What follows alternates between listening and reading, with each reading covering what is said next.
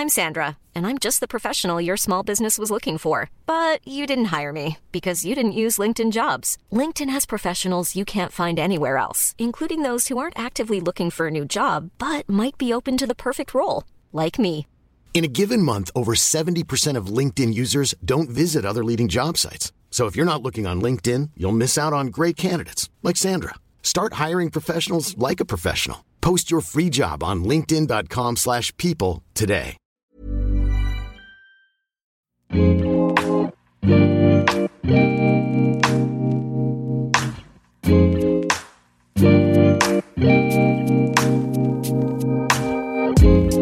à tous, bienvenue sur le comptoir de la psychologie. Je vous retrouve aujourd'hui pour la suite de l'épisode précédent sur l'angoisse. Aujourd'hui, on va continuer donc à, le définir, mais euh, d'un point de vue euh, différent, parce qu'en fait, on va le définir par ce qu'il n'est pas, en définissant d'autres concepts autour, comme euh, l'anxiété ou les phobies, par exemple. Donc je vais continuer à essayer d'être le plus clair possible sur euh, certains termes, tout en donnant euh, mon avis sur certaines situations ou en donnant des exemples. Et j'attends avec impatience si vous en avez aussi de votre côté, parce que c'est vrai que les expériences autour de ces thématiques-là sont riches. Je pense que chaque psychologue ou chaque personne euh, qui est doté d'une humanité euh, est traversé euh, par l'angoisse et par ce qui gravite autour, donc je pense que on pourrait en parler pendant de nombreuses heures. Alors donc, avant de, de reprendre les, les prochains concepts, par exemple l'anxiété, la phobie, etc., on peut se re-questionner sur comment penser l'angoisse, parce qu'en fait vous allez voir que c'est pas pareil euh, quand euh, on situe euh, l'angoisse avec une théorie psychanalytique et quand on situe l'angoisse dans une théorie plus comportementale. Alors moi en tout cas personnellement je ne le vois pas comme quelque chose de différencié ou en tout cas de une théorie à vrai, une théorie à faux, mais plutôt de complémentaire, surtout dans ce qui arrive aux patients. En fait, c'est-à-dire que pour certains, je pense que ils auront des angoisses qu'on peut plus retrouver dans un modèle psychanalytique et pour d'autres, ils auront des angoisses qu'on peut plus retrouver dans un modèle comportemental. C'est-à-dire qu'on peut avoir des angoisses qui remontent à plutôt des vécus euh, infantiles, des difficultés euh, pour se rassurer, etc. Et donc, c'est ça qui fait que aujourd'hui, on a ce reste d'angoisse qui encore une fois n'a pas d'objet mais cette sensation-là. Et pour d'autres, ça va être euh, la création de, l'angoisse avec des, euh, des vécus peut-être plus récents qui sont liés à un défaut d'apprentissage ou d'une réponse adaptée. Et euh, je pense que pour savoir de quoi il s'agit, c'est-à-dire est-ce que l'angoisse elle vient de quelque chose qui s'est plus construit d'un point de vue identitaire ou depuis plusieurs années ou dans l'enfance, ou si c'est quelque chose de très récent, c'est euh, comme vous avez pu voir dans mon épisode sur le symptôme, euh, la question de est-ce que si on traite uniquement le symptôme, ça disparaît ou pas? Donc est-ce que si on enlève uniquement euh, la réponse de l'angoisse, est-ce qu'elle disparaît? Et donc là on est dans le deuxième cas de figure, c'était peut-être quelque chose de récent, qu'il fallait juste retirer, retravailler. Ou alors, si quand on l'enlève, en fait, il se passe d'autres choses, ou alors on n'arrive tout simplement pas à l'enlever, c'est que peut-être il faut euh, penser à un travail plus long et, euh, pour ma part, je pense, plus analytique. Il faut voir que des fois, les angoisses, euh, elles sont donc internes à soi, mais elles peuvent aussi être transmises. On peut apprendre des phobies. Donc, euh, certaines phobies sont euh, transgénérationnelles, comme on dit. Euh, on, des fois, on mime l'angoisse de quelqu'un d'autre, que ce soit le grand-parent, le parent, un ami, un conjoint. Et il y a la question aussi du déterminisme. Il y a des personnalités quand même qui sont plus anxieuses de nature que d'autres. Mais en tout cas, ça ne veut pas dire qu'on peut rien y faire et que on, ne peut pas le penser et faire un travail d'un point de vue psychologique. Donc avant de penser la suppression de l'angoisse, il faut déjà donc voir l'importance de savoir à quoi elle sert et, se dire que même si l'angoisse a mauvaise presse, normale qu'elle ait cette image négative, ces personnes ont envie d'être angoissées, elle a quand même une fonction. On essaye toujours euh, de survivre et de s'adapter à notre environnement. C'est ça qui fait euh, qu'on est humain.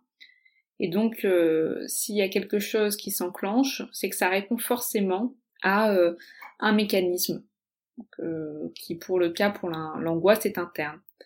Donc il n'y a pas de réponse universelle pour s'en dégager. Chaque personne va avoir sa façon de faire pour atténuer ses effets. Et j'y reviendrai un petit peu plus après pour parler des thérapies peut-être plus actuelles. Dans le premier euh, épisode, j'ai plus parlé de l'approche psychanalytique avec notamment les hypothèses de Freud, mais là je, vais vous présenter quand même un petit peu les, les hypothèses plus comportementales cognitivistes qui sont intéressantes. Donc on va s'intéresser à la différence des termes employés pour voir qu'on n'est pas tous concernés par la même chose. Pour rappel, donc l'angoisse est sans objet, elle est sans image, sans représentation. C'est la définition euh, que j'entends de l'angoisse. Elle peut prendre euh, néanmoins une image mentale, et là, c'est ça qui fait qu'on bascule dans les autres catégories.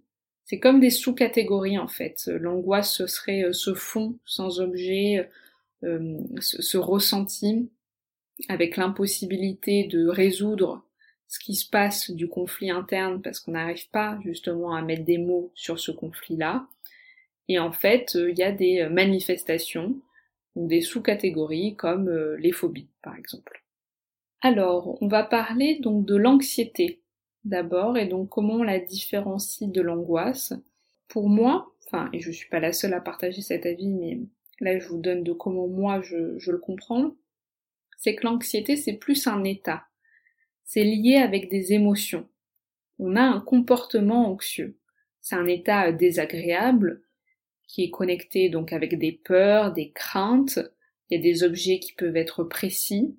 On a souvent, euh, quand on parle d'état anxieux, moi je trouve que c'est un état de crainte, euh, d'anticipation ce, comportement-là. On, imagine toujours euh, ce qui va se passer, euh, on, se fait des scènes. Il peut avoir d'ailleurs plusieurs symptômes de cet état anxieux, donc on peut avoir hein, de, la fatigue, des troubles du sommeil, des difficultés de concentration, on peut être irritable. tout ça, ça fait partie de ce comportement-là. Ça ne veut pas dire que l'anxiété est le côté normal de la réaction et que l'angoisse, ça serait justement ce qui est pathologique. Euh, on peut être anxieux à, des moments, mais ça ne veut pas dire qu'on doit l'être tout le temps. Euh, l'anxiété, c'est quand même la manifestation qui est euh, démesurée par rapport à la peur de la menace réelle. L'anxiété, voilà, c'est cet état, on le vit psychologiquement, on sait qu'on est anxieux, on peut le dire, on l'identifie, on peut dire pourquoi, on peut en tout cas avoir des hypothèses, c'est un affect, alors que l'angoisse, c'est justement moins palpable, c'est plus inconscient, c'est plus corporel. L'angoisse, d'ailleurs, elle peut être dans le corps, encore une fois, avec euh, l'exemple du mal de ventre quand on est angoissé, de, comme j'avais dit, il me semble, dans le précédent épisode, euh, à chaque fois qu'on est en réunion avec ses supérieurs, on a mal au ventre. Donc on ressent pas euh, le, stress, tout ça, mais par contre, on, on a le corps qui en fait manifeste l'angoisse. L'anxiété, c'est pas possible parce que c'est vraiment au niveau psychique. C'est euh, nécessaire à petite dose, l'anxiété. L'absence d'ailleurs totale d'anxiété, ça peut être aussi un signe que ça ne fonctionne pas. On a besoin de, euh, pour s'adapter, pour euh, répondre à certaines situations, d'avoir euh, des, des besoins d'anticipation et donc d'anxiété. Mais le trop, c'est pas adapté non plus quand justement ça envahit beaucoup de sphères de la vie courante, c'est pas agréable et supportable à vivre. Donc encore une fois, c'est cette question de la balance, de l'équilibre, et donc de la plainte et de la souffrance qui pour moi est toujours le signe s'il faut s'en occuper ou pas. Si on n'en souffre pas, si c'est pas invalidant, on n'a pas besoin d'aller creuser. Si ça l'est et qu'on voit que ça nous empêche d'avancer dans certains projets, que ça occupe trop de place, trop d'énergie, c'est important de pouvoir euh, s'y pencher dessus. Alors il y a aussi la différence avec la peur. Donc la peur, ça c'est vraiment une réaction qui est normale à un moment précis d'une situation. C'est une réaction de protection pour nous signifier qu'il y a un danger immédiat. Il faut donc se protéger de quelque chose de dangereux. Donc la peur, euh, on l'a pas s'il n'y a pas la menace en face de nous, ou en tout cas que là elle est dans l'immédiateté. Je différencie aussi avec le stress, euh, parce qu'en fait le stress c'est pas du tout une notion qui est utilisée en psychologie, enfin pour ma part je ne l'emploie euh, jamais, à part comme un synonyme mais un petit peu un mot valise. Euh, c'est un terme qui est assez simplifié, où on peut un peu mettre tout dedans. Moi, je vois en tout cas le stress plutôt comme une forme de réponse à l'anxiété. Donc ça, ça vient masquer ce, vrai état euh, et comportement anxieux. Euh, c'est par exemple aussi quand euh, voilà on, se met à, parler mal à un proche et en fait c'est parce que on, est anxieux dans l'attente de résultats. Vous voyez, c'est juste un moyen d'expression pour moi. Mais euh, c'est pas vraiment employé en psychologie, donc je vais pas, je donne pas une définition claire. Peut-être que d'autres en ont, peut-être qu'ils l'emploient plus dans certaines pratiques ou euh, dans la vie courante. Alors ensuite, il y a le trouble panique ou euh, l'attaque de panique ou la crise d'angoisse qui sont souvent des, des, synonymes. C'est vraiment l'idée que c'est justement une crise qui est brutale, qui est aiguë. Donc là, vraiment, ça déborde, voire même ça explose au niveau euh, de, de, de ces états d'anxiété. Alors pour ça, c'est vrai que pour la crise d'angoisse et le trouble panique, ça va être, je pense, une des seules fois, enfin en tout cas des rares fois où j'ai regardé euh, le DSM, vous savez le DSM 5, euh, qui est donc des classifications des pathologies avec des critères pour dire si on se trouve dans telle pathologie ou telle autre, qui est très employé aussi en psychiatrie. Je trouve que dans le cas de l'attaque de panique, c'est assez intéressant parce que justement ce caractère euh, brutal, envahissant, ça nécessite presque un soin, enfin ça nécessite en tout cas une réaction, mais presque un soin médical sur l'instant des fois. C'est pas pour rien d'ailleurs qu'il y a beaucoup de personnes qui pensent que quand elles font une crise d'angoisse, en fait, elles sont en train de faire euh, une crise cardiaque ou de la spasmophilie. Ça montre que ce symptôme, il est vraiment à la frontière du médical pur. Donc dans le DSM, en fait, euh, il donne donc plusieurs critères pour euh, définir ce que le sujet va vivre lorsqu'il vit un trouble panique. il y a cette idée de crise, mais il y a aussi cette idée qu'il y a une crainte sans arrêt de faire d'autres attaques de panique. C'est-à-dire que le symptôme lui-même devient l'objet d'anxiété. On a toujours la crainte de faire une nouvelle attaque. Le sujet est préoccupé par rapport aux implications de l'attaque de panique. Donc il va euh, changer de comportement à cause des attaques. Il va éviter certaines situations, ne plus sortir de chez lui, etc. Donc là je m'appuie euh, sur le DSM.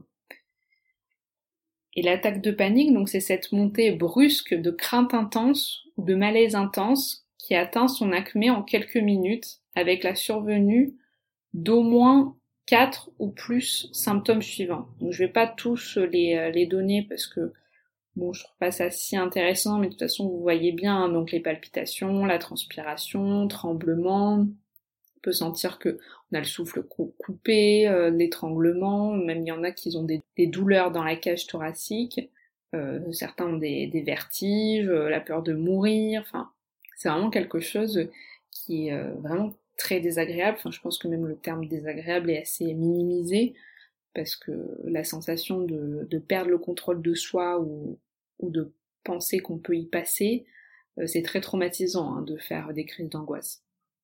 Les crises d'angoisse, ça peut justement être euh, isolé, ça peut faire partie des événements de vie. Quand on vit des choses insoutenables, ben, euh, des fois le corps réagit aussi, donc euh, il y a des troubles paniques, des crises d'angoisse. Mais ça peut aussi faire partie d'une pathologie ou d'une personnalité anxieuse.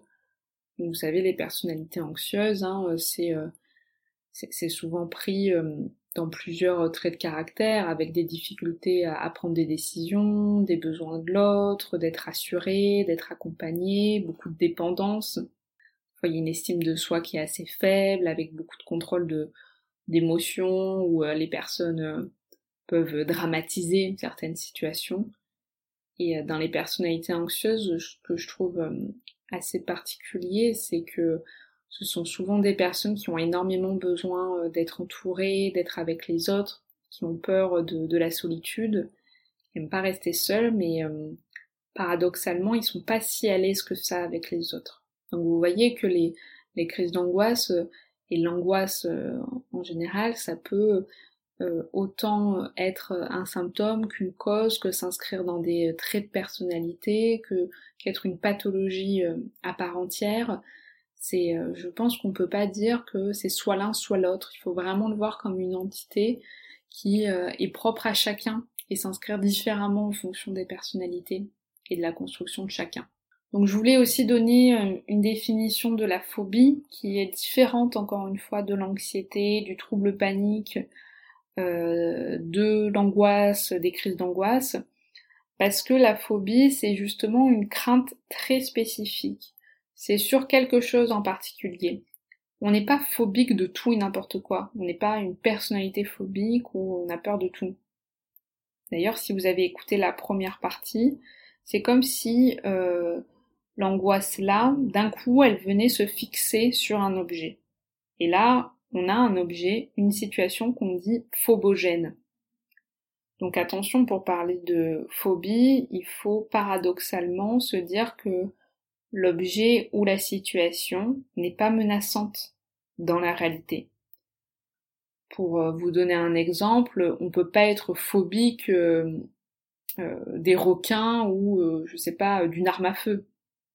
Parce que pour déclencher la phobie, il faut que l'objet en réalité ne soit pas dangereux. S'il est dangereux, en soi, c'est pas de la phobie, c'est une réaction normale. Par exemple, si on nage tranquillement dans l'océan et que d'un coup euh, il y a un requin qui nous tourne autour, ou alors euh, qu'on pointe une arme sur nous, c'est pas de la phobie là, hein, on n'a pas la phobie des flingues. C'est euh, une peur, c'est une crainte, c'est normal.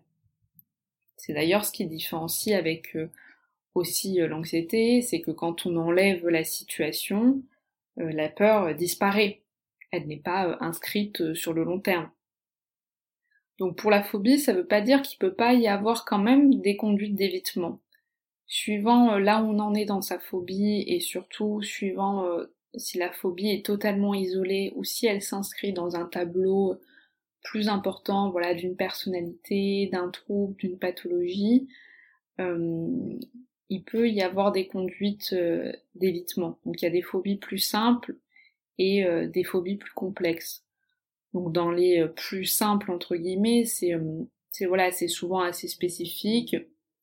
La personne peut dire qu'en effet euh, elle exagère. Par exemple, voilà, pleurer ou hurler d'un coup, être essoufflé quand il y a une araignée. La personne peut se dire que c'est assez disproportionné. Des fois c'est plus complexe, et donc c'est pas pareil d'être phobique de quelque chose qu'on ne croit jamais, voilà, d'un serpent, euh, d'une araignée euh, ou voilà d'un objet précis qu'on peut éviter et euh, de trucs du quotidien. Par, par, exemple, des personnes qui parfois organisent tout autour de leur phobie pour l'éviter. On parle d'attitudes contraphobiques. Puis certains parlent des phobies assez spécifiques comme, savez, l'agoraphobie, la claustrophobie, donc peur de se retrouver euh, enfermé ou dans un objet, euh, dans un endroit clos. Moi personnellement, je différencie assez ces phobies-là parce que justement, je trouve qu'il y a tellement d'attitudes contraphobiques euh, dans les claustrophobies, par exemple, avérées, enfin qui sont vraiment invalidantes hein, dans le quotidien ou l'agoraphobie, je trouve pas ça si spécifique et si isolé que ça. Mais bon, c'est mon point de vue que les manifestations sont tellement fortes et euh, génèrent tellement de réponses d'adaptation au quotidien que ça me voilà ça me semble pas euh, quelque chose de totalement isolé qu'on pourrait retirer comme ça sans qu'il y ait un travail tout autour. je trouve que ces personnes ont souvent besoin d'interroger les choses plus de façon plus profonde. Mais encore une fois, il y a un continuum, hein, c'est pas pareil d'avoir peur d'être enfermé dans une petite boîte au quotidien ou euh, d'un coup euh, bah, se retrouver dans un ascenseur bondé euh, qui tombe en panne. On peut être traversé voilà par une sensation de claustrophobie sans être claustrophobe. Vous voyez la différence? Encore une fois, je sais pas si vous avez écouté mon épisode sur, je crois que c'est le premier sur aller voir un psychologue, c'est on peut être tous traversés par des choses, donc on peut ressentir de l'agoraphobie, de la claustrophobie, ça veut pas dire qu'on est claustrophobe, et c'est ça qui est important, il faut voir le contexte, la situation, ce qu'on vit autour. Et, euh, d'ailleurs, dans la, dans la phobie, on a souvent tendance euh, à essayer de rationaliser la personne, de lui dire qu'il n'y a pas de crainte à avoir, alors qu'en fait c'est toujours un échec, hein, parce qu'on n'est plus dans une adaptation comme ça contextuelle. Alors au niveau de, des prises en charge, je voulais revenir un petit peu sur euh, d'autres hypothèses donc euh, pas forcément psychanalytique, mais qui est clair, je trouve. Euh, pour, moi, pour l'angoisse et l'anxiété, euh, vraiment les, les, les approches peuvent être très complémentaires. L'hypothèse comportementale autour donc de l'angoisse, c'est l'idée d'un défaut d'apprentissage, d'un conditionnement. Je ne sais pas si vous connaissez le chien de Pavlo. Je sais pas si ça se prononce comme ça d'ailleurs. Mais euh, vous savez, c'est ce chien qui au départ, on lui amène des croquettes, et donc bah, il se met à saliver, normal, hein, c'est la réaction de son corps. Après, on fait sonner euh, juste une cloche, et là le chien, bah, il réagit rien, c'est une cloche qui sonne.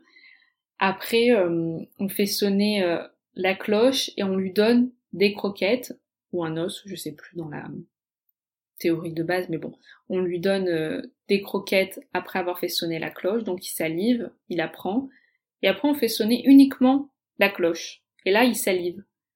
C'est-à-dire qu'il a appris à réagir face à une situation. Son corps donc se prépare à l'arrivée de la nourriture, alors pourtant le, le stimuli, euh, l'objet après n'est pas là. Vous voyez, c'est on stimule comme ça. Et donc en fait, l'hypothèse comportementale, elle reprend ça. Elle se dit qu'en fait, il y aurait une réponse à une situation, même s'il n'y a pas le danger en tant que tel on se situerait donc du côté du défaut par rapport au chien de Pavlov, ça serait justement un, défaut de conditionnement.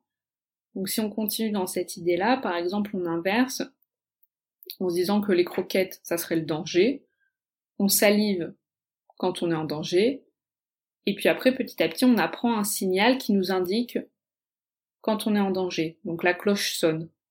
Mais à la fin il reste seulement la cloche qui sonne, mais le danger il vient pas.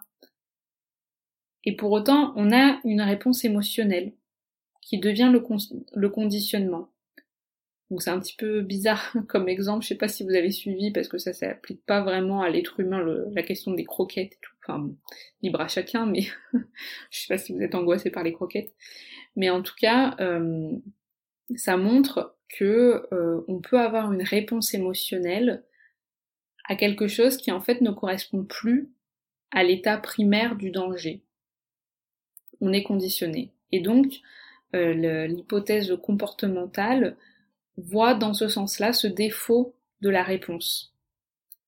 Donc si la personne a souvent rencontré des situations, elle a éprouvé de l'anxiété suite à un danger, et ben après il va toujours générer la même réponse émotionnelle même si le danger n'existe pas ou plus.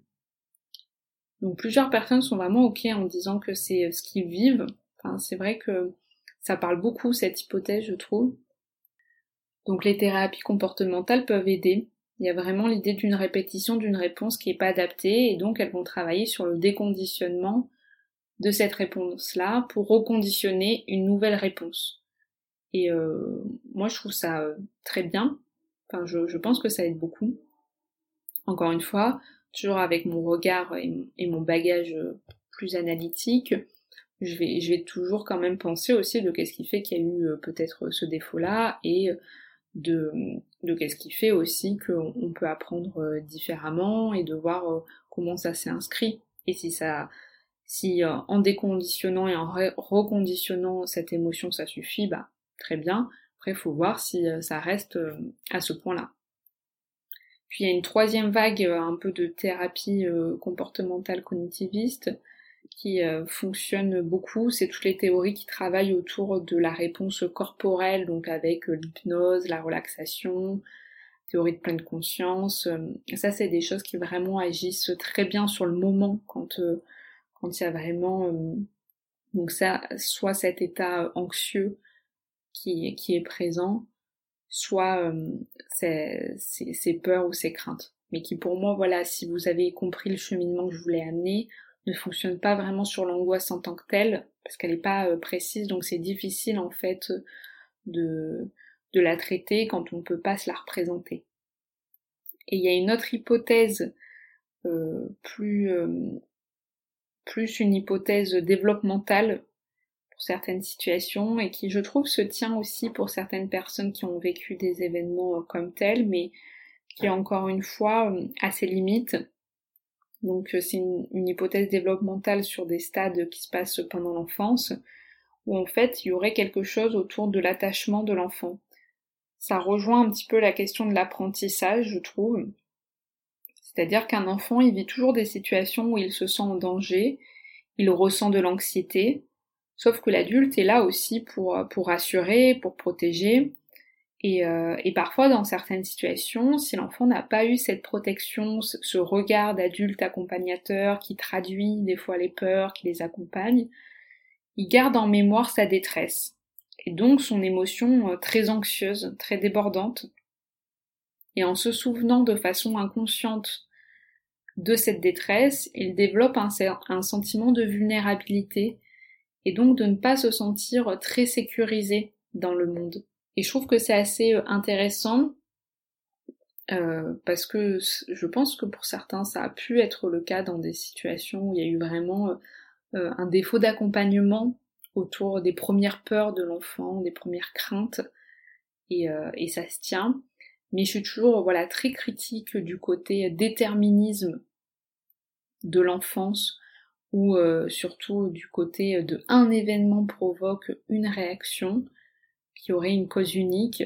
Parce qu'encore une fois, je trouve que, enfin, certains enfants pourront vivre dans la réalité le fait qu'ils n'ont pas eu, euh, voilà, un parent ou un adulte accompagnateur, et pour autant ils vont pas du tout développer d'état anxieux par la suite. Et d'autres, euh, dans la réalité, auront eu un parent euh, très protecteur, très accompagnateur, dans un environnement sécurisant et bienveillant, et pourtant auront des troubles anxieux. Donc je pense que d'une part, ça peut être encore une fois très culpabilisant de penser que un événement ou une personne peut créer un état interne chez une autre personne. Et je pense que ça parasite encore une fois énormément la question de la vie euh, imaginaire, interne, fantasmatique, qui pour moi, euh, c'est elle qui crée euh, son propre rapport aux événements et pas l'événement en tant que tel, qui en fait n'existe pas à part à travers notre regard. Donc c'est pour ça que moi là, je laisse euh, souvent pas beaucoup de place, enfin en tout cas je m'attarde pas forcément euh, à comprendre exactement ce qui s'est passé, la vérité en tant que telle, parce que déjà on n'y a jamais accès, mais en plus je pense que c'est pas ce qui est le plus important d'avoir euh, eu telle ou telle enfance, c'est voilà la façon qu'on a de, de, la vivre. Donc pourquoi et qu'est-ce qui fait qu'on a ce rapport insécure et pas la réalité en tant que telle? Donc je pense que pour l'angoisse aussi, il faut vraiment euh, penser donc euh, cet état intermédiaire et, euh, et que ça, complexifie la question de l'angoisse au sens où si on garde cette idée qu'elle peut pas non plus se sentir et se vivre parce qu'elle n'a pas d'objet, on, on, se rend compte qu'on peut plus l'interroger sur un travail profond des conflits qu'on a vécus, ou aussi sur un travail donc sur les réponses euh, autour de l'anxiété, euh, des phobies, etc. En tout cas, le but thérapeutique, c'est que si l'angoisse était euh, très intense, que celle-ci elle puisse devenir supportable et de nouveau avoir un but bénéfique, c'est-à-dire être uniquement un signal d'alarme que quelque chose ne va pas. Donc ça encore une fois c'est un but, c'est une visée, mais c'est totalement idéal. Faut pas oublier que le but thérapeutique où elle est euh, totalement bien n'est pas d'être euh, anesthésiée de la vie, de n'avoir plus rien qui dérange. Il n'y a pas de vie sans conflit à l'intérieur. Ça fait partie de la construction, de la maturation interne, de vivre de l'angoisse. J'espère qu'en tout cas je vous l'aurai montré parce que C'est vraiment important ce côté où euh, on est en vie parce qu'il y a du conflit. Sinon on serait mort. Je finis sur, sur cette phrase très joyeuse, mais en tout cas c'est pour vous montrer euh, l'importance d'être traversé aussi par tout ça et donc la bienveillance pour, euh, pour s'écouter autour de ça et écouter sa propre souffrance si celle-ci est trop euh, envahissante pour s'autoriser à, à la questionner. Voilà, je vous laisse donc sur cette fin d'épisode. Je vous retrouve prochainement pour la suite où on abordera un nouveau thème. J'espère que ces deux épisodes vous ont plu et, euh, et, ont été clairs et que vous avez pu en tout cas apprendre ou euh, retenir ou intégrer ou penser à autre chose. N'hésitez pas à me donner euh, vos avis. Je vous souhaite une bonne journée, une bonne soirée. À bientôt. Salut.